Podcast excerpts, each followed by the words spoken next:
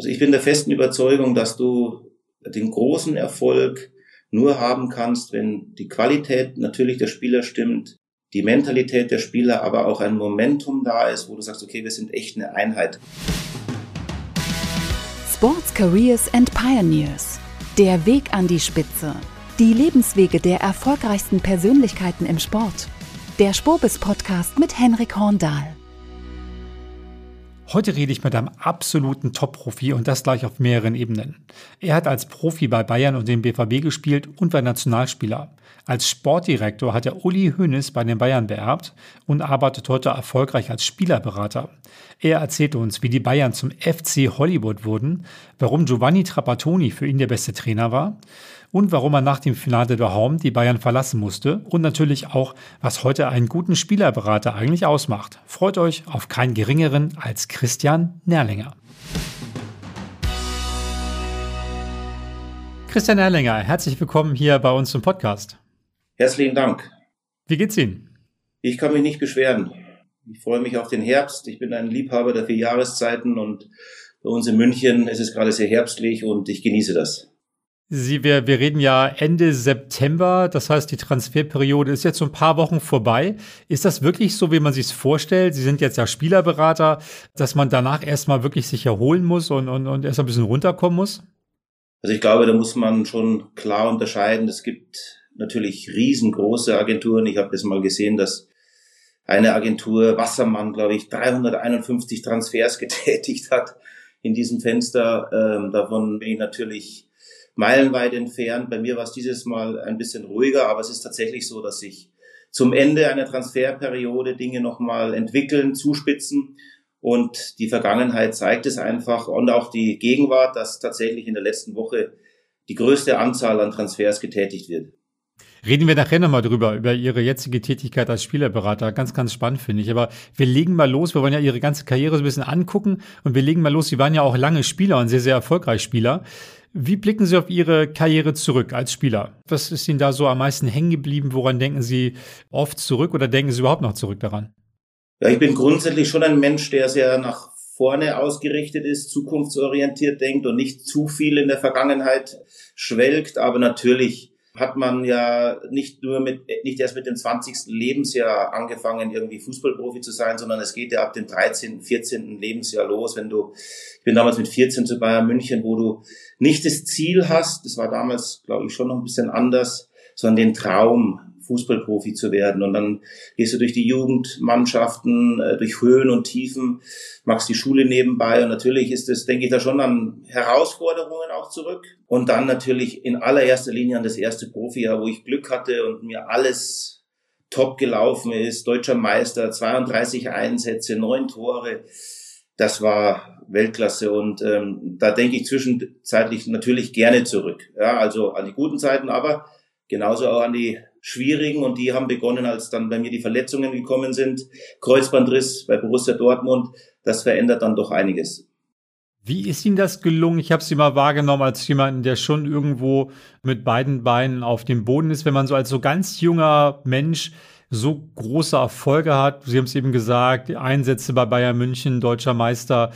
Gab es mal eine Zeit, wo Sie jetzt, wenn Sie mal zurückdenken, wie Sie so mit 19, 20, 21 waren, wo Sie denken, da hätte ich vielleicht mal ein bisschen Gang zurückschalten können oder sind Sie ganz zufrieden mit sich?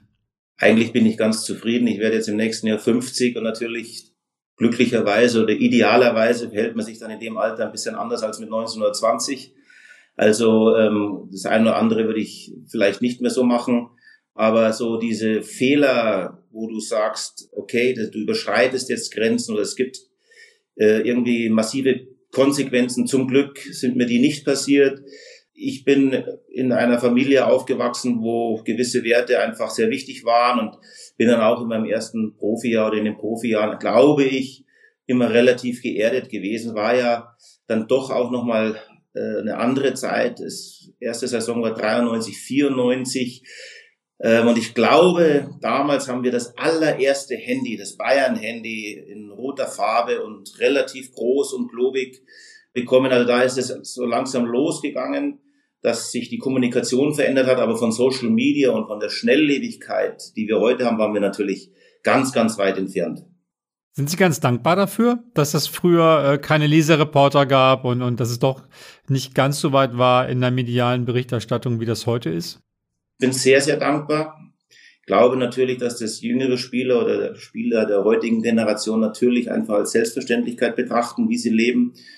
Aber wenn man irgendwie anders groß geworden ist. Und das denke ich mir heute auch. Welche Ruhe hat man dann eigentlich gehabt? Welche, wie hat man sich vereinbaren können, Termine machen können?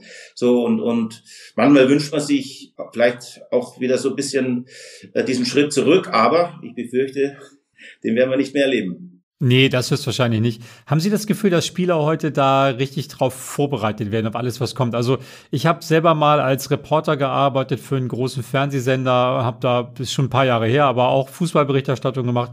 Und ich weiß noch, dann kamen die Spieler nach dem Training irgendwie frisch geduscht mit dem Gucci-Handtäschchen und, und, und haben dann, sind dann im Sportwagen weggebraust und haben vielleicht gar nicht so tolle Leistungen gebracht, bei dem man sich vorstellt, dass das so vielleicht gerechtfertigt wäre. Nicht alle natürlich, gibt auch ganz, ganz viele tolle Ausnahmen und viele tolle Sportler, die das ganz anders handhaben. Aber haben Sie das Gefühl, dass die Spielergeneration heute noch gut vorbereitet wird auf das, was eigentlich auf die zukommt? Ich glaube, das können Berater und, und Vereine bedingt mit beeinflussen, aber die Betonung liegt schon auf bedingt. Natürlich versucht man das. Ich habe beide Seiten jetzt kennengelernt, aber ich bin jetzt selber auch Vater. Und ich glaube schon, dass es wahnsinnig wichtig ist, aus der Familie heraus auch Werte mitzubekommen für dein Leben. Dieses tagtägliche äh, Miteinander und, und gewisse Werte einfach zu verstehen und auch zu leben. Darum, glaube ich, geht es. Also ich finde, jeder Spieler, der irgendwie einen Weg gemacht hat und erfolgreich ist, dann sportlich richtig funktioniert, irgendwo angekommen ist, auch wirtschaftlich erste Schritte macht, wenn er das will, soll er sich ja auch was leisten können und, und vielleicht auch genießen, wenn er, wenn es ihm wichtig ist. Aber das alles Entscheidende ist, finde ich immer, dass er Sportler bleibt, dass er sportliche Ziele hat, dass er in dieser kurzen Zeit, die er zur Verfügung hat, diese 12, 13, 14 Jahre, sportlich alles rausholt, dementsprechend auch lebt und auch gewisse Werte verfolgt, weil du bist natürlich kein besserer Mensch, nur weil du Fußballspieler bist oder in der Öffentlichkeit stehst. Im Gegenteil, du hast ein bisschen Glück gehabt, dass du dein Hobby zu einem Beruf machen konntest, der sehr begehrt ist bei den Medien, bei den Menschen draußen. Und da so eine gewisse Demut, ich glaube, wenn man die an den Tag äh, legt, dann ist man auf dem richtigen Weg. Und natürlich kann man sich ein, ein gutes Leben gönnen. Also da steht ja nichts dagegen. Und ich finde, dass wir gerade auch in Deutschland, wenn ich so verschiedene Beispiele mir anschaue, richtig tolle Jungs haben. Ja, also die, die das richtig vorleben. Wir müssen noch mal, ich würde gerne noch einmal zurückblicken auf Ihre eigene Spielerkarriere und ich habe gesehen, äh, ich habe noch mal gelesen, wie Ihre Mannschaft ausgesehen hat und das ist ja, das ist ja also ein ein, ein, Wahnsinn, welche Typen da in diesen Mannschaften waren. Bei Bayern zum Beispiel haben sie gespielt mit Kahn, Basler, Scholl, Klinsmann, Matthäus, Rizzitelli, die Älteren erinnern sich. Das ist ja irre, was es für auch für Egos waren. Was war da los in der Kabine? Wer hat da, wer hat da den Ton angegeben? Wollten alle den Ton angeben oder wie, wie konnte man das einfangen? Ja, wir waren damals der FC Hollywood. Wir hatten jeden Tag Geschichten zu liefern. War dann auch Otto Rehagel Trainer, ähm, der das aus meiner Sicht hervorragend gemacht hat, aber der auch ein dramatisches Ende irgendwie erlebt hat beim FC Bayern. Aber es war eigentlich so eine Situation für, für mich, wo ich damals mir gesagt habe, hey, ich muss mich da rausnehmen äh, aus den verschiedenen Themen, die außerhalb vom Platz sind.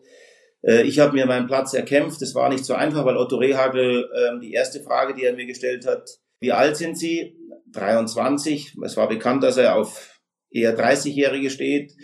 Äh, sind Sie verheiratet? Nein. War auch bekannt, dass er eher auf soliden Lebenswandel steht. Ähm, haben Sie eine Freundin? Nein, ich bin Single. Und das waren die Voraussetzungen. Trotzdem haben wir dann ein super Verhältnis gehabt natürlich. Ähm, und auch ich habe dann auch gespielt regelmäßig. Aber ich habe da gemerkt, aus allem, was so mannschaftspolitisch Strömungen gegeneinander, die ja da waren in der Mannschaft, da wollte ich mich einfach rausnehmen. Und ich habe dann einfach auch, wir haben 100.000 Sitzungen gehabt, Spielersitzungen. Und da habe ich gesagt, du, ich habe jetzt keine Lust mehr auf diese Spielersitzung. Also und bin ferngeblieben, weil man hat sich da irgendwo im Kreis gedreht und auch so das Wesentliche verloren. Wir waren ja trotzdem in dem Jahr auch sehr erfolgreich mit dem UEFA-Pokal. Wir haben in Barcelona gewonnen, war tolles Spiel, tolle Erinnerung.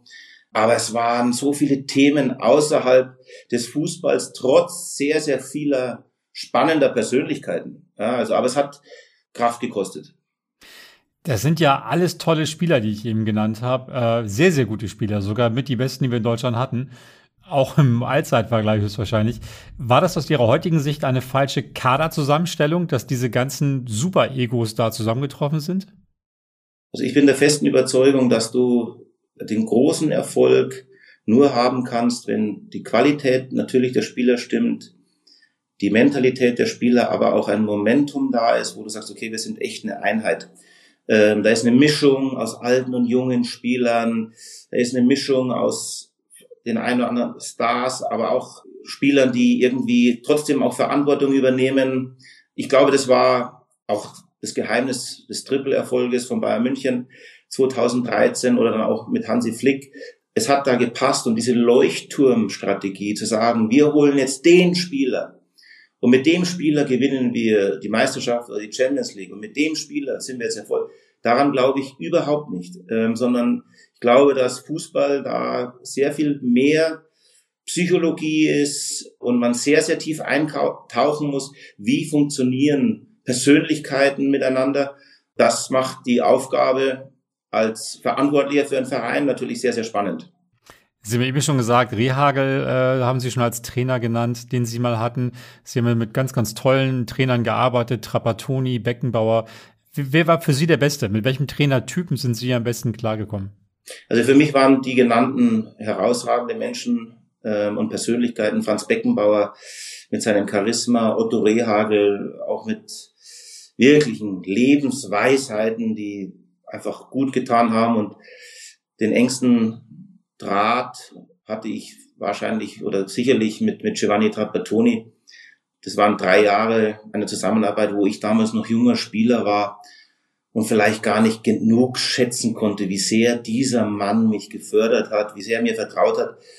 Das würde ich heute rückblickend so ein bisschen anders sehen. Damals, okay, du bist junger Spieler, du hast einen Trainer, der dich stützt, der dir vertraut, der dich immer spielen lässt. Aber im Nachhinein muss ich ganz ehrlich sagen, war das herausragend für mich ein Trainer, der von Juventus, von Inter gekommen ist und er hat mit mir individuell gearbeitet, rechter Fuß, hat sich Zeit genommen. Also diese Wertschätzung und Dankbarkeit ihm gegenüber, die konnte ich oder weiß ich nicht, ob ich sie, ob, wie es er empfindet, aber die würde ich nochmal stärker äh, heraus positionieren. Das heißt, der Trapattoni hat sich wirklich nochmal mit Ihnen hingestellt und hat gesagt, so schießt du den Ball, hat wirklich da, da noch im technischen Detailbereich mit ihnen gearbeitet und sich wirklich nochmal Zeit genommen, außerhalb des normalen Mannschaftstrainings mit ihnen zu arbeiten. Ja, und das war für mich unglaublich, weil jetzt war 22, 23 und kommt dieser Superstar im Endeffekt aus, aus Italien. Und jeden Dienstag und jeden Donnerstag hat er mich genommen, eine halbe Stunde. Da musste ich oder durfte ich praktisch Verlagerungen im rechten Fuß annehmen, mit links Körper dazwischen, Verlagerungen mit rechts, Flanken mit rechts. Und lustigerweise dann hat's wirklich auch funktioniert. Also ich habe 150. Bundesligaspiel werde ich nie vergessen, gegen den HSV, genau die Bewegung gemacht, wo ich mich drehe und aus 16 Metern mit rechts ins lange Eck und laufe dann Richtung Trapattoni und ich, ich merke auch, wie er sich freut, weil wir es wirklich individuell erarbeitet haben. Das hat mir einfach auch gezeigt, es ist wichtig, an den kleinen Details, die gar nicht so klein sind, sondern die wichtigen Details sind, zu arbeiten täglich und nicht zu meinen, man muss per Schachbrett den Fußball neu erfinden, sondern auch individuell immer wieder an Kleinigkeiten zu arbeiten, um so dann einfach zu optimieren. Wie war das mit Beckenbauer? Das kann man sich bei Beckenbauer nicht so vorstellen, dass er Nummer eins ins Tor kommt. Der war auch nicht so lange Trainer, es war so eine Interimslösung. Sie sind aber mit Beckenbauer ja UEFA-Pokalsieger geworden, 96. War das einfach so diese Aura von Beckenbauer, die da strahlt, oder hat er auch wirklich detailversessen gesagt, du links, du rechts, ihr durch die Mitte? Beckenbauer war auch immer gut vorbereitet, war fleißig, aber sein Thema war natürlich ein unglaubliches Charisma. Also wenn der Mann in einen Raum reingegangen ist, dann hast du positive Schwingungen erfahren oder auch Respekt. Das war Wahnsinn. Das war als Spieler so und es war dann aber auch nochmal, als ich Sportdirektor wurde und der Franz Beckenbauer auf einmal zu mir gekommen ist und gesagt hat, du, ich bin der Franz, also es per Du angeboten hat.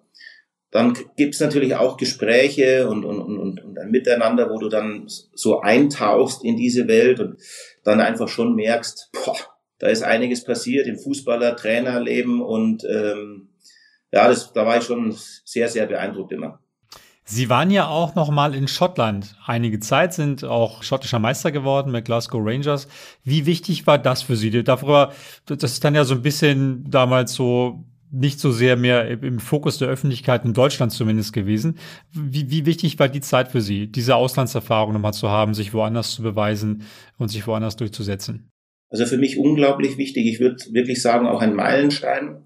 Und das ist auch die Frage, die ich mir immer stelle. Ich bin ja von Bayern München 1998 nach Borussia Dortmund gewechselt und hatte da die Phase, wo Bossmann gerade passiert war, wo ähm, Ablösefreiheit, Öffnung des Marktes. Und ich weiß noch, ich hatte so einen altertümlichen Anrufbeantworter bei mir in der Wohnung. Es waren wirklich alle Vertreter Europas drauf. Ich habe das damals mit meinem Vater gemacht ähm, und wir haben einfach kein Vertrauen gefunden und gedacht, wir machen jetzt nochmal einen Zwischenschritt, Borussia Dortmund und, und gehen dann ins Ausland. So ist es dann ja auch gekommen. Allerdings hatte ich eine Kreuzbandverletzung und dann ist es natürlich nicht äh, irgendwie Barcelona oder Arsenal geworden, dann war es Glasgow Rangers, aber im Nachhinein Glasgow Rangers war für mich eine super Zeit, ein unglaublich großer Club und was für mich auch sehr, sehr lohnend war, war einfach dieser Schritt ins Ausland, andere Kultur. Ja, das bringt mir auch heute noch sehr viel, wo ich sage, da bin ich eigentlich wirklich sehr dankbar. So eine tolle Fußballkultur da, ne? Da wird ja Fußball wirklich noch richtig geatmet und gelebt und äh, ist aber was, was anderes als in jetzt kleineren Stadien, die vielleicht so ein bisschen feiner sind. Beschreiben Sie mal, wie, was ist Ihnen da entgegengeschwappt als von, von den Fans, von dem Umfeld? Äh, was haben Sie da erlebt? In Glasgow war es einfach so, dass ich mit meiner damaligen Freundin, heutigen Frau am Flughafen angekommen bin. Wir waren ein bisschen müde. Ich habe nur ihre Handtasche getragen. So, auf einmal öffnet sich die Tür und äh, ich habe mir gedacht, Michael Jackson steht hinter mir. Es waren fünf, sechs, sieben Kamerateams. Was ist hier los? Ähm, weil du natürlich in Deutschland jetzt vom schottischen Fußball ja gar nicht so viel mitbekommst. Aber es war auch dann die nächsten Tage Doppelseiten in den Tageszeitungen, die Leute, die Menschen auf den Straßen. Ähm, aber immer mit einer Wärme, immer wertschätzend und, und das habe ich mitgenommen. Das, wir haben ein Freundschaftsspiel gehabt gegen Leeds United. Ich habe gesagt, das muss Champions League sein, was wir hier gerade erleben. Es war unglaublich und wir haben natürlich jedes Spiel ausverkauft gehabt, egal ob Motherwell, Aberdeen oder äh, wer auch Livingston. Es ist immer voll. Es war viel, viel mehr als Fußball und habe sehr, sehr liebe und nette Menschen dort kennengelernt, bis heute noch im, im Austausch, die einfach eine große Wärme ausstrahlen und Herzlichkeit. Sie sind dann nach Ihrer Spielerkarriere, haben Sie aus meiner Sicht den schwierigsten Job angetreten, den man in, in, im Sport Deutschland haben kann, nämlich die Nachfolge von Uli Hoeneß, damals dann als Sportchef bei Bayern München. Warum haben Sie das gemacht und wie sind Sie darauf vorbereitet worden? Also ich habe einen Zwischenschritt gemacht. Ich, ich habe dann nach Kaiserslautern, das war meine letzte sportliche Station, auch verletzungsbedingt aufgehört und das Selbstvertrauen können Sie sich vorstellen, wenn man dann irgendwann in Kaiserslautern nicht mehr so richtig funktioniert oder der Körper nicht mehr funktioniert. Ja, war jetzt nicht bei 100 Prozent und dann musste ich irgendwo einen Weg einschlagen, der mich neu definiert oder wo ich mich neu definiere. Und das ging über das Studium der internationalen BWL an der Munich Business School. Das hat mir wahnsinnig gut getan, Horizont zu erweitern, auch Vertrauen in mich zu bekommen. Und ich hatte da überhaupt keinen Hintergrund, Hintergedanken keinen Hintergedanken zu sagen, ich mache das jetzt, um irgendwo hinzukommen, sondern ich habe es einfach genossen. Und genau in dem Moment, als ich mein Auslandssemester im wunderschönen Kalten am See verbracht habe, kam ein Anruf vom Uli Hoeneß, dass der Jürgen Klinsmann sehr gerne einen Teammanager installieren würde. Und ob ich mir das vorstellen könnte, dann hat es Gespräche mit Klinsmann und Hoeneß gegeben. Ja, und dann ging das ähm, relativ schnell. Dann war ich in dieser Situation, Dinge zu organisieren, zu begleiten. Habe natürlich den Club wieder komplett neu kennengelernt, weil ich mit allen im Austausch war, Vermarktung, Sponsoring, Medien. Und dann ein Jahr später kam der Schritt zum Sportdirektor. Die Nähe zu Uli Hoeneß, die hat sich da allerdings wieder sehr, sehr schnell aufgebaut. Er war nach zwei Monaten, als ich Teammanager war, an meinem Tisch gestanden und im Büro und hat zu mir gesagt, Christian, du machst einen super Job gib Gas, weil meine Nachfolge ist noch nicht geregelt. Und ja, klar, das war für mich ein Ritterschlag. Und ich hatte natürlich dann mit Uli Hoeneß ein Vertrauensverhältnis, das außergewöhnlich war. Und ähm, der Weg ist mir dann auch leicht gemacht worden mit seiner Unterstützung. Wie ist das denn mit Uli Hoeneß zusammenzuarbeiten? Ich habe äh, ihn zweimal interviewen dürfen als Journalist äh, in unterschiedlichen Phasen. Das war lagen ein paar Jahre dazwischen und fand ihn beide Male extrem sympathisch und nett und vor allem sehr, sehr professionell. Und äh, das hat eigentlich mein, mein, mein Bild, das ich von ihm vorher hatte, total, also musste ich völlig revidieren eigentlich, weil ich mal dachte, da kommt der große Hönes vom großen Bayern München, der, der, der wird bestimmt sehr, sehr kurz angebunden sein, war aber gar nicht, war, hat sich wirklich hingestellt und hat, hat da Bayern München hervorragend vertreten, sehr, sehr gut, sehr eloquent geredet. Äh, und ich dachte so, wow, der, der ist ein Mensch, der, der mir sympathisch ist, der wirklich auch einen tollen Job macht. Ähm, insofern hatte ich da so mein, mein persönliches kurzes Zusammenkommen mit Uli Hoeneß, kann ich nur sehr, sehr positiv bewerten. Aber das ist ja was ganz anderes, als jeden Tag mit dem zusammenzuarbeiten. Er wird ja auch sehr, sehr hohe ähm, Erwartungen an jemanden stellen, denn Bayern ist ja sein Baby, sein Kind gewesen. Wie, welche Erwartungen hat er an Sie gehabt und äh, wie, wie konnten Sie das matchen? Also erstmal zu Uli Hoeneß ein Beispiel, das glaube ich einfach sehr prägnant wiedergibt, wie er, wie er tickt, als ich zum Rivalen Borussia Dortmund gewechselt bin und mir einen Kreuzbandriss zugezogen habe, bin ich nach München geflogen zu meinen Eltern. Wir waren ja in keiner ganz tollen Stimmung, so Kreuzbandriss war damals ja auch normal. Und ich sitze mit meinem Vater beim Café irgendwo und dann kommt meine Mutter rein und sagt, du, da ist jemand am Apparat, der Uli Hoeneß. Und da sage ich, wie Uli Hoeneß? Ja, Uli Hoeneß. Und äh, er war dann am Apparat, hat mir gesagt, Christian, pass auf, Kreuzbandriss ist heutzutage kein Problem.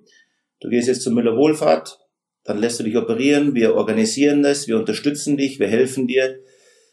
Und deshalb Spieler von Borussia Dortmund. Und das sind so Momente, ähm, die du natürlich nie vergisst, ähm, weil es war herausragend. Einfach auch dieser Zuspruch, nicht Mitleid und oh, und schlimm, sondern hey, schau nach vorne, bum, bum, bum. Und ähm, als Spieler von Borussia Dortmund. Und das, glaube ich, charakterisiert ihn sehr. Ähm, zum Zweiten, wenn ein, eine Persönlichkeit wie Uli Hoeneß sich entscheidet, sich mehr und mehr aus dem operativen Geschäft zurückzuziehen, Aufsichtsratschef und Präsident zu werden, dass du vielleicht als erster Nachfolger nicht gleich 10 oder 15 Jahre im Amt bist, sondern dass man sagt, okay, da wird es vielleicht auch Veränderungen geben, bis sich alles so eingespielt hat. Das wusste ich eigentlich, aber für mich war es einfach etwas, wo ich überhaupt keine Sekunde nachgedacht habe, sondern wo ich mich gefühlt habe, als ob ich einen Ritterschlag äh, erhalten habe und ich habe es wahnsinnig genossen. Die meiste Zeit war wirklich für mich herausragend und auch in der Beziehung mit Uli Hoeneß sensationell, sowohl äh, privat wie auch äh, beruflich. Aber wie, hat Ihnen jemand geholfen? Hatten Sie ja war, war, war Hoeneß noch so eine Art Mentor, hat ihr mal vorbeigeguckt und ein paar Ratschläge gegeben? Äh, das ist ja auf der Ebene auch schwer. Da gibt's ja nicht so viele Leute, die einem sagen können, was er machen soll. Na, Uli Hoeneß ist immer ein, ein Verfechter der Learning by Doing, also Sprung ins kalte Wasser. Und wir hatten natürlich verschiedene Phasen. Also wir hatten ähm, die Phase mit, mit Van Gaal, die, den ich immer noch wahnsinnig auch als Person und vor allen Dingen als herausragenden Trainer schätze. Aber das war natürlich für den ganzen Verein und auch für Uli Hoeneß, der dann in dem Moment nicht mehr ganz so nah dran war, schon eine Umstellung und schwierig. Dann kam mit Jupp Heinkes jemand, der die Rolle ganz anders inter interpretiert hat. Aber natürlich waren wir speziell in der Anfangsphase die meiste Zeit im Prinzip im, im ständigen Austausch. Sie sind dann ja bis 2012 Sportchef geblieben und ähm, so, so das, das letzte Negativerlebnis war dann ja wirklich ganz, ganz schlimm, muss man sagen. Das, das tut mir sogar als nicht großer Bayern-Fan immer noch weh, muss ich sagen. Dieses, dieses Finale da Horm, das dann, das dann wirklich unglücklich, muss man ja auch sagen, verloren gegangen ist. Eigentlich haben sie da ja einen tollen Kader zusammengestellt, Riesennamen. Schweinsteiger, Kroos, Ribéry war da, also wirklich großartige Spieler, ähm, tolle Mannschaft, Kahn hinten im Tor natürlich noch. Äh, sie erreichen das Champions League Finale zu Hause und dann ist die Mannschaft ja, ich glaube, alle haben es doch vor Augen. Die Mannschaft müsste eigentlich schon 4-0 führen am Ende macht Drogba das 1-1 und dann geht das Elfmeterschießen verloren. Wenn das nicht verloren gegangen wäre, wären Sie bestimmt Sportchef geblieben. Gucken Sie da nochmal extra bitter zurück auf die Geschichte oder wie betrachten Sie das heute? Ich weiß es nicht, so wie Sportchef geblieben wäre. Ich kann Ihnen diese Frage wirklich nicht beantworten. Ich glaube aber nicht, dass es tatsächlich nur ein Spiel war. Natürlich, so ein Spiel entscheidet über ausufernde Euphorie, Glückseligkeit oder tiefste Trauer, Zerstörung, Depression. Das ist mir schon klar, aber natürlich hat es sich auch bis zu diesem Spiel, sagen wir mal, haben sich Dinge entwickelt, wo ich einfach auch gemerkt habe oder mich oft hinterfragt habe, bin ich am richtigen Ort? Passt das noch alles so zu mir, wie ich leben will? Und hatte da auch schon große Fragezeichen. Und ich glaube, dass das der ein oder andere natürlich auch im Verein gespürt hat. Und dann kommt so ein Moment und dann gibt es eine Veränderung. Es war nach dem Chelsea-Spiel, ähm, das werde ich nie vergessen, war unglaublich emotional, äh, also wirklich beanspruchend. Dann aber, und, und es war dann eigentlich ein Vier-Augen-Gespräch zwischen Uli Hoeneß und mir, wo wir gesagt haben, okay, wir beenden es, wir machen die Transferperiode, es waren ja Dinge schon vorbereitet und ich finde gerade dann für diesen Kader, der die Champions League das Triple gewonnen hat mit Mandzukic, äh, mit Dante, der ja ein Überraschungstransfer war, der auf einmal Leader da in der Abwehr geworden ist, waren das, glaube ich, nochmal, und Martinez, waren das nochmal Weichenstellungen, die so dieses ganze Puzzle vervollständigt haben. Und auch der Abschied zwischen mir und Bayern München oder zwischen mir und Uli Hoeneß irgendwo sauber gelaufen ist. Was würden Sie sagen, rückblicken, was waren Fehler? Was, was hätten Sie heute anders gemacht oder wo haben Sie gesagt, da, da haben Sie mal was gemacht, was vielleicht nicht so clever war? Also ich habe ja auch nach der Bayern-Zeit mir Zeit gelassen, bis ich jetzt gesagt habe, okay, ich gehe jetzt in, in eine, eigentlich ein anderes Metier, in die Beratung. Und ich habe das ja aus gewissen Gründen gemacht. Ähm, es waren, ja, wenn du bei München äh, irgendwie drei Jahre als Sportdirektor im Amt bist, ist ja schon klar, dass es Optionen gibt, weiter in der Vereinsführung zu arbeiten. Ja, und es waren äh, nationale Vereine, es waren internationale Vereine. Ich habe mir auch immer wieder mich darauf eingelassen auf Gespräche, weil es mich irgendwo gejuckt hat auf der einen Seite. Auf der anderen Seite, wenn ich zum Punkt gekommen bin, wo ich mir wieder gedacht habe, was bedeutet es? Und ich habe in der Zeit bei Bayern München sind ein Sohn war drei Monate alt und die anderen zwei sind zur Welt gekommen. Und ich habe mir immer wieder gefragt oder mich gefragt, was macht es mit mir und meiner Familie? Und da geht es jetzt gar nicht nur um dieses Thema Vereinsführung, aber da geht es auch um das Thema Öffentlichkeit. Da geht es um das Thema, was passiert nach Siegen, was passiert nach Niederlagen. Und aus dem Grund bin ich eigentlich davon abgekommen, zu sagen, ich gehe nochmal in die Vereinsführung zurück. Und natürlich, ich weiß es nicht. Ich habe mit bestem Wissen und Gewissen gehandelt. Man macht mal den einen oder anderen Transfer. Zum Glück waren das keine teuren Transfers, die einfach überhaupt nicht funktioniert haben. Man kann natürlich äh, immer Dinge verändern oder anders angehen. Aber im Endeffekt habe ich für mich entschlossen, so wie es aktuell ist, und auch heute noch ist, äh, mit Werten, mit Vorstellungen, wie ich leben will und Vereinsführung in einer exponierten Position passen für mich nicht zusammen. Und, und das war eigentlich so das, was ich auch gesagt habe, zu dem Chelsea-Spiel hinführend, dass ich da immer wieder Zweifel hatte, dass ich das so vereinbaren kann. Sie haben ja zwischen der Station bei Bayern und dann äh, bei äh, Pro7 Sat1, bei Sam Sport liegen ja zwei Jahre dazwischen. Haben Sie da auch ein bisschen die Zeit genutzt, um das für sich mal klarzuziehen, wo, wie, es weitergeht? Sie waren da ja, glaube ich, lass mich kurz überlegen, wie lange waren Sie da? 40 ungefähr, Mitte 30, irgendwie sowas in der mhm. Richtung. Haben Sie da nochmal die Zeit genutzt, auch um sich selber mal klar zu werden, was mache ich jetzt in den nächsten 20 Jahren? Ja, 20 Jahre vielleicht nicht, aber ich habe die Zeit erstmal genutzt, um, um, um mir auch wieder ein paar Stunden am Tag zu gönnen. Also das heißt, viele Waldläufe gemacht, Gedanken geordnet, relativ fit geworden, eigentlich doch, ja, eigentlich fit geworden in der Zeit zumindest.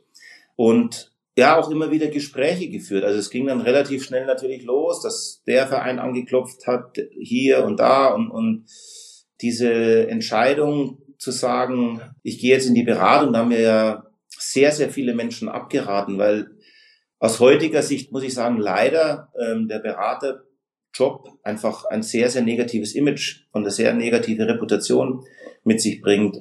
Und mit Pro7 Sat1 finde ich, war es ein spannender Ansatz, weil es eigentlich damals oder auch heute noch äh, einer der ganz großen europäischen Medienkonzerne ist und ich mir gedacht habe, ja, ich nehme auch außerhalb des Fußballs einiges mit, aber auch die Gespräche mit den Verantwortlichen von Pro7 Sat1, die haben sich über sechs, acht Monate gezogen, weil ich immer wieder gesagt habe, nein, nein, nein. äh, ich mache keinen Berater. Und dann habe ich mich aber darauf eingelassen, weil ich überzeugt war, okay, ich will am Fußball dranbleiben, ich, das ist meine Kernkompetenz und ich will das jetzt mal versuchen, aber ich will auch eine gewisse Freiheit haben für mich, wie ich das strukturiere und habe mich dann darauf eingelassen und bin insgesamt halt wahnsinnig positiv überrascht worden, was mir diese Arbeit mit Spielern, die Zusammenarbeit mit Spielern, Gespräche und der Job an sich einfach gibt.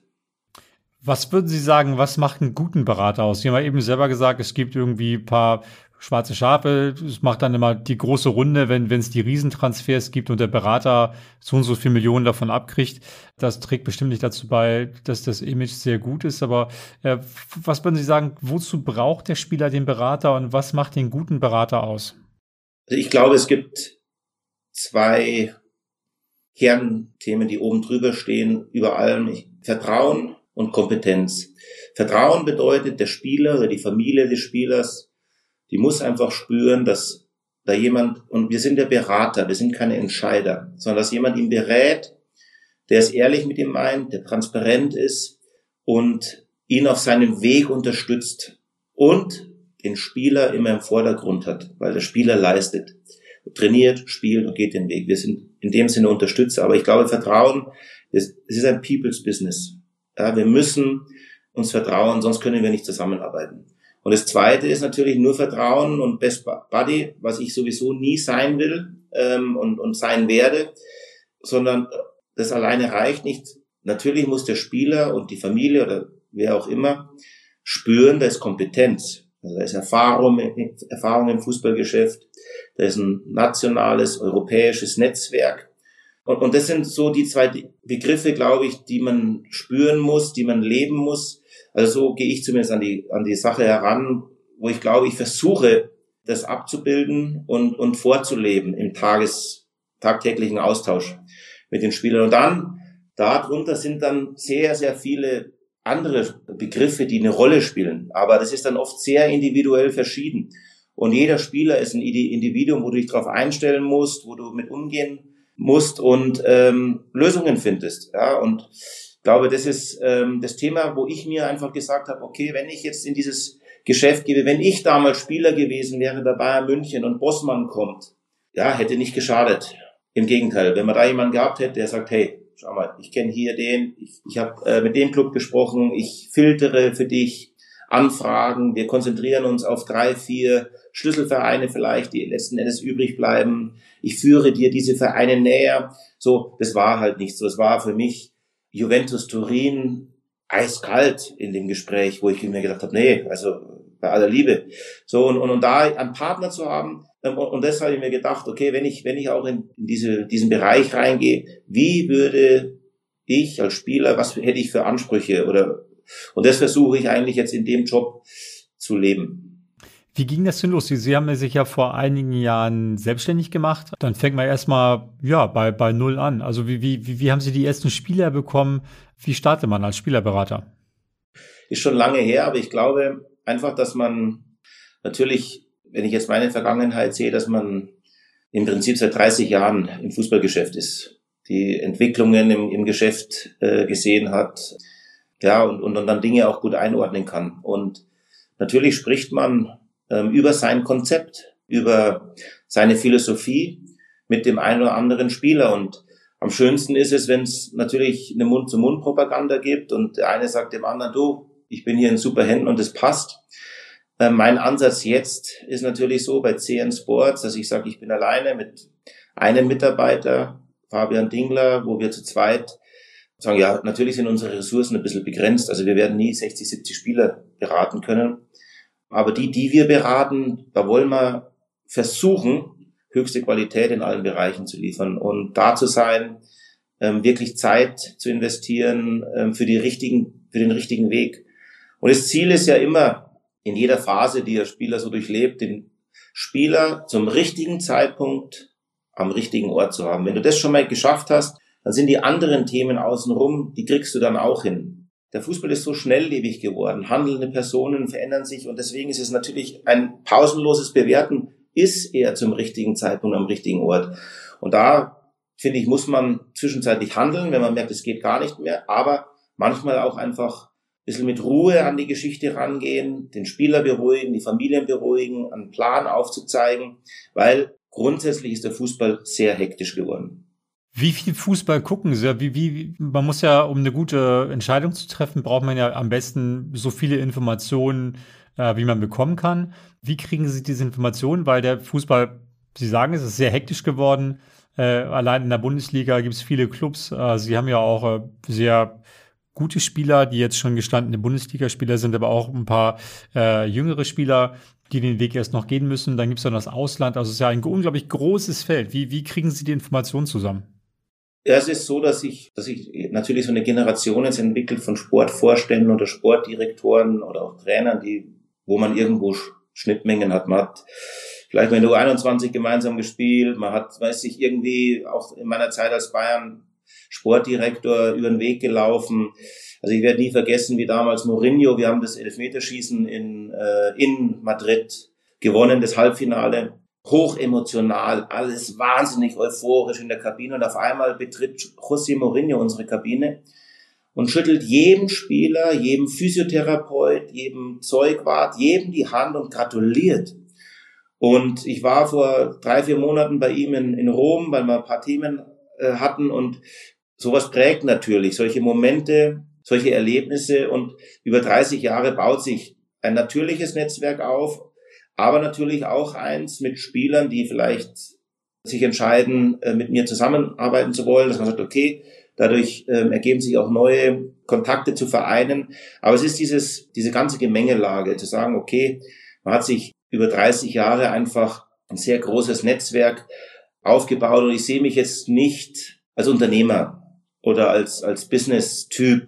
Ich will hier kein großes Unternehmen starten. Ich will nah am Fußball dran sein. Ich will versuchen, Verbindungen aufzubauen, die vertrauensvoll sind mit den Spielern, mit den Jungs und sie zu unterstützen. Und wer darauf Lust hat, super. Und wenn es irgendwie eine andere äh, Idee gibt, auch kein Problem. Ja, aber das ist eigentlich so mein Ansatz, den ich, den ich hier verfolge und halt immer in allen Bereichen. Es ist eben nicht nur sozusagen aus der Vergangenheit äh, zu erzählen, sondern schon auch zu sehen, okay, wo in, äh, entwickelt sich der moderne Fußball hin, was ist angesagt? Oder auch das eine oder andere Gespräch zu führen, was machst du mit deinem Geld, weil es ist auch nicht so unwichtig zu sagen, eigentlich der größte Luxus, den die Jungs haben, so eine gewisse Freiheit durch dieses Einkommen irgendwann mal zu haben, nicht angewiesen auf irgendjemand zu sein, sondern frei zu sein, finde ich, ist, ist die größte Chance und der größte Luxus darüber auch zu reden. Also das, da gibt es dann vielfältige Themen. Sehen Sie das als Problem, dass sich dieses Geschäft äh, so entwickelt hat, wie es entwickelt hat? Wir haben das ja vorhin schon mal kurz angeschnitten, diese wirklich immensen Summen, die verdient werden und äh, auch die, die Entwicklung, die der Fußball noch weitergeht. Es werden ja Themen diskutiert wie Super League. Also man, man merkt ja, das Geschäft entwickelt sich weiter. Die Medienrechte sollen noch teurer werden. Das, das wird ja dann irgendwann, kommt es dann auch äh, ein Teil davon bei den jungen Spielern an. Glauben Sie, dass das so weitergeht? Haben wir da irgendwann mal so einen Peak erreicht oder wird sich dieses Geschäft weiter fortsetzen, so wie es das jetzt gerade tut? Ich befürchte, dass es sich fortsetzt. Ich weiß noch damals, als ich meinen ersten Vertrag unterschrieben habe, 93, hat der Uli Hoeneß gesagt, Christian, bald wird der Moment kommen, da verdient jeder Spieler beim FC Bayern eine Million. Da habe ich große Augen bekommen und konnte es überhaupt nicht ansatzweise glauben. Aber die Spirale hat sich so fortgesetzt. Wenn ich so mit Freunden spreche oder im Bekanntenkreis sage ich oftmals so, der Fußball hat so ein bisschen das Liebenswerte verloren. Und das hat er auch von außen betrachtet, weil äh, es wird immer höher, immer schneller, immer weiter aber es ist die Sicht von draußen und ich glaube, dass der Fußball trotzdem noch sein Liebenswertes hat, wenn man in einer Gruppe drinnen ist. Also das heißt, der Otto Reh hat immer gesagt, die Wahrheit liegt auf dem Platz und die wird immer bestehen. Diese Aussage wird immer bestehen. Die Wahrheit liegt auf dem Platz. Und dafür brauchst du eine Truppe und Spieler, die eine gewisse Qualität haben, die aber auch wissen, wie sie miteinander umgehen und die irgendwo auch als Mannschaft leben. Und, und das wird, wird bleiben. Aber das Produkt Fußball, die Begeisterung, die dieser Sport auslösen kann, ist viel zu groß, als dass wir an irgendeiner Grenze sind. Ich würde nur dringend hoffen, dass wir nicht noch mehr Wettbewerbe kreieren und noch mehr Weltmeisterschaften in Länder transportieren, die mit Fußball oder Liebenswürdigkeit gar nichts zu tun haben. Aber solange die FIFA und die UEFA da am Ruder sitzen, habe ich da meine Zweifel und offensichtlich sind die Vereine da auch nicht stark genug, dagegen zu steuern. Aber grundsätzlich, um darauf nochmal zurückzukommen, ich bin kein Fußball-Junkie, ähm, der jedes Spiel anschaut, aber ich freue mich manchmal tierisch auf die eine oder andere Partie und ähm, diese Freude, die der Fußball dann auch auslöst. Und ich glaube, das ist so die Ebene, die werden wir nie verlieren. Wir werden immer Spiele haben, wir werden immer Situationen im Stadion haben, die außergewöhnlich sind und die diesen Sport dann einfach auch auszeichnen. Vielleicht noch eine Frage, wie Sie dazu stehen. Es gibt ja in Deutschland, ich glaube, als einziges Land dieses 50 plus 1. Anders als in England zum Beispiel, wo Investoren zugelassen sind. Äh, gibt ja dann die Beispiele jetzt bei Newcastle United zum Beispiel, den Einstieg des äh, arabischen Investors mit wahnsinnig viel Geld. Glauben Sie, dass das in Deutschland lange aufrechterhalten werden kann, 50 plus 1, oder muss sich die Bundesliga da auch offenen, öffnen für Investoren? Ich glaube, man sollte sich öffnen und Natürlich darf, darf es nicht in, in eine Art Übernahmen führen, wo, wo, wo Menschen äh, Vereine als, als Spielzeug betrachten. Ähm, und ich würde es jedem Verein selber überlassen, was er zulässt, was er nicht zulässt. Ich meine, das Paradebeispiel ist tatsächlich der FC Bayern München, der das auf herausragende Art und Weise hinbekommen hat, trotzdem jetzt gewisser Kritik ausgesetzt ist. Ähm, aber ich würde es einfach den Vereinen freistellen, weil ich glaube, dass Investoren, die einen klaren, modernen Blick haben, wie kann ich einen Verein erfolgreich gestalten und aufbauen, vielleicht wertvoller sind als irgendwie antiquierte Aufsichtsräte, die sich freuen, wenn sie äh, Mitspracherecht haben und dann zwei Business-Tickets äh, äh für die Auswärtsspiele bekommen. Deswegen, ich glaube, man sollte da offen sein. Ich würde das eine und das andere auch nicht verdammen. Es ist ähm, sehr, sehr individuell, aber ich würde es den Vereinen einfach freistellen, zu sagen, hey, wir gehen den Weg oder wir gehen den Weg. Sie sind 2001 für drei Millionen Euro von Borussia Dortmund zu den Glasgow Rangers transferiert worden. Wie teuer wären Sie heute? Was würden Sie tippen? Doppelt so viel, dreimal, dreimal so viel, zehnmal so viel? Na, ich, ich glaube gar nicht, dass es so viel wäre. Ich, ich glaube, es waren mehr äh, äh, insgesamt, weil da ein paar äh, Zusatzzahlungen dazugekommen sind.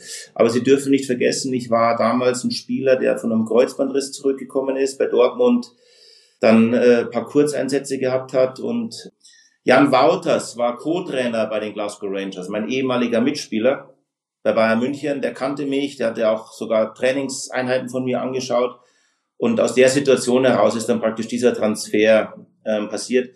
Aber natürlich, wenn man also ich, ich finde jetzt zum Beispiel, wenn Sie jetzt Lothar Matthäus sind, der ist, glaube ich, für zwei Millionen zu Bayern München gewechselt, hat dann in seinem ersten Jahr 16 Tore als Mittelfeldspieler für Bayern München gemacht.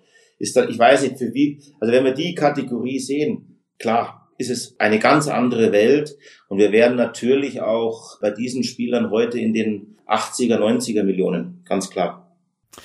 Die Abschlussfrage ist immer, ähm, was hätten Sie sich geraten, das ist ja besonders in Ihrer Konstellation spannend als Berater, als 20-Jährigen und 30-Jährigen? Fangen wir mit dem 20-Jährigen an. Was würde der Christian Erlinger von heute dem 20-Jährigen Christian Erlinger raten? Dem 20-Jährigen würde ich raten, weil der Mensch ein Gewohnheitstier ist, jeden Tag zu genießen, auf dem Trainingsplatz, äh, in der Vorbereitung aufs Spiel, im Spiel und wirklich vielleicht nochmal diese extra Schippe draufzulegen in allen Bereichen, was ja heute so der Fall ist, Yoga und, und Ernährungsberatung, so dieses Bewusstsein, weil es echt was Besonderes ist und, und da vielleicht nochmal ein bisschen mehr Bewusstsein draufzulegen. Und dem 30-jährigen Lehrlinger, was würden Sie dem raten? Der 30-jährige hat eigentlich, finde ich, es gar nicht so schlecht gemacht. Er hat sich dann so langsam auf den Beruf oder die Aufgabe nach dem Fußballerdasein konzentriert oder, oder sich wirklich Gedanken gemacht. Und ich glaube, es sind eben genau diese zwei Punkte, die Sie ansprechen, also mit 20 und 30. Sagen wir mal, jetzt geht's ja heute früher los mit der Karriere. Also der entscheidende Moment ist doch, okay, wie komme ich in diesen Profizyklus rein? Und was passiert, wenn es zu Ende ist? Also und, und währenddessen kann es steil nach oben gehen, äh, linie, also oder geradlinig verlaufen oder auch mal Höhen und Tiefen geben. Aber die zwei Momente, wie komme ich rein, daran scheitern ja sehr, sehr viele vom Jugendfußball in diesen Profibereich. und wie, wie erfülle ich mein Leben danach mit Inhalten, mit Aufgaben. So, und das sind die zwei Momente, wo, wo ich mir jetzt keine, also wirklich keine großen Vorwürfe mache, sondern würde sagen, im Nachhinein die eine oder andere Nuance könnte man verändern, aber da bin ich mit mir eigentlich im einen. Herr Nerlinger, vielen, vielen Dank. Ich glaube, äh, eigentlich passt es gar nicht, Ihre ganze Karriere, Ihren ganzen Weg in 45 Minuten zu packen. Wir haben auch ganz leicht überzogen, aber ich würde sagen, die Minuten nehmen wir uns sehr gerne. Vielen, vielen Dank. Äh, alles Gute, viel Erfolg für die nächsten Schritte und vielen Dank, dass Sie hier bei uns unser Gast waren. Ich bedanke mich herzlichst. Hat sehr viel Spaß gemacht. Dankeschön. Dankeschön. Also in der Zeit von Christian Erlinger wäre ich auch wirklich sehr, sehr gerne mal in der Kabine gewesen bei den Bayern. Matthäus, Klinsmann, Kahn, Helmer, das kann man sich ja alles gar nicht besser ausmalen. Bewundernswert finde ich dabei, dass Christian Erlinger sich nicht hat davon vereinnahmen lassen, sondern sich weiter auf sein Ding konzentriert hat. Und so hat er zum Beispiel lieber mal TV geguckt, als bei der zwölften Aussprache dann noch dabei zu sein. Ich finde auch, dass er seine Amtszeit als Sportdirektor bei Bayern sehr, sehr realistisch eingeschätzt hat und da eine sehr ehrliche Bewertung für sich findet dass er jetzt lieber einen anderen Job machen will. Auch als Berater, finde ich, steht er mit beiden Beinen auf dem Boden und hat gar nicht so den Ehrgeiz, eine Riesenagentur zu gründen. Auch eine sehr bewusste Entscheidung. Er bleibt dabei sich, ist sich klar, was er erreichen will und das halte ich für eine absolute Stärke. Mir hat es auf jeden Fall sehr, sehr viel Spaß gemacht. Ich hoffe euch auch. Bleibt uns treu, abonniert uns am besten jetzt gleich. Dann hören wir uns bald wieder. Ciao. Das war der Spobis Podcast mit Henrik Horndahl. Sports Careers and Pioneers. Der Weg an die Spitze. Die Lebenswege der erfolgreichsten Persönlichkeiten im Sport. Der Spobis Podcast ist eine Produktion von Maniac Studios.